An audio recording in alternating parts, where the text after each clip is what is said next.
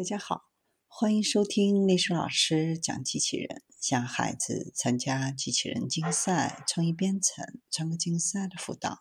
找历史老师。欢迎添加微信号幺五三五三五九二零六八，或搜索钉钉群三五三二八四三。今天历史老师给大家分享的是，NASA 计划利用机器人在火星上种植植物。联合国大学的一个跨学科研究团队正在教导机器人如何照顾火星上的植物。想法是使用机器人在火星上自动浇水，并种植新墨西哥辣椒，与不久将在国际空间站上种植辣椒的品种一样。联合国大学的小组计划使用机器人和新开发的水传感器来远程和自主培育植物。宇航员需要新鲜生长的植物来营养和心理健康，对植物的生产力和空间生物学进行研究。当宇航员到达火星，并在人类和人类不间断的情况下将其连续保存在月球和火星上时，就可以得到新鲜的食物。建筑物的外形是一个充气圆顶，上面覆盖火星长石，可防止辐射和小陨石。圆顶的内部装有播种机配置，可以更好地定位配备水分、健康传感器的辣椒。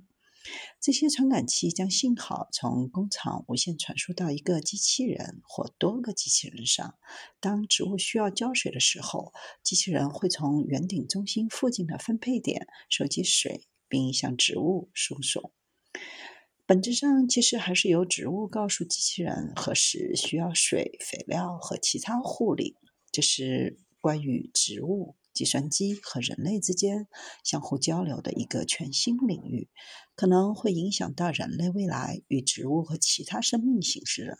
互动方式。可穿戴传感器的运行就像工厂的转换器一样，监视植物中的电和生物物理变化，提供人们或计算机可以理解的输出，对机器人进行编程，了解这些工厂的信号或通信。可能与植物进行交流听起来有点牵强，但可以想象一下，我们可能需要与其他不说话的生命形式进行交流的方式。由于涉及到空间生物学，每个细节都非常的重要，包括容纳植物和机器人的结构以及构成构建的材料。目前，混凝土印刷实验室正在对这种基于煤灰粉的建筑进行测试。同时，对穹顶的内部架构进行规划和设计，最大程度在空间上使机器人能够了解周围的环境，并帮助定义如何导航植物及其需求。使用机器人代替管道浇水系统的优势在于，机器人还可以执行其他的任务。比如，对植物进行疾病或营养不良的日夜监视，可以根据需要添加肥料或对植物进行其他的调节。水可以通过盆摆到圆顶地板下方的倾斜区域，并排回到中心的分配点。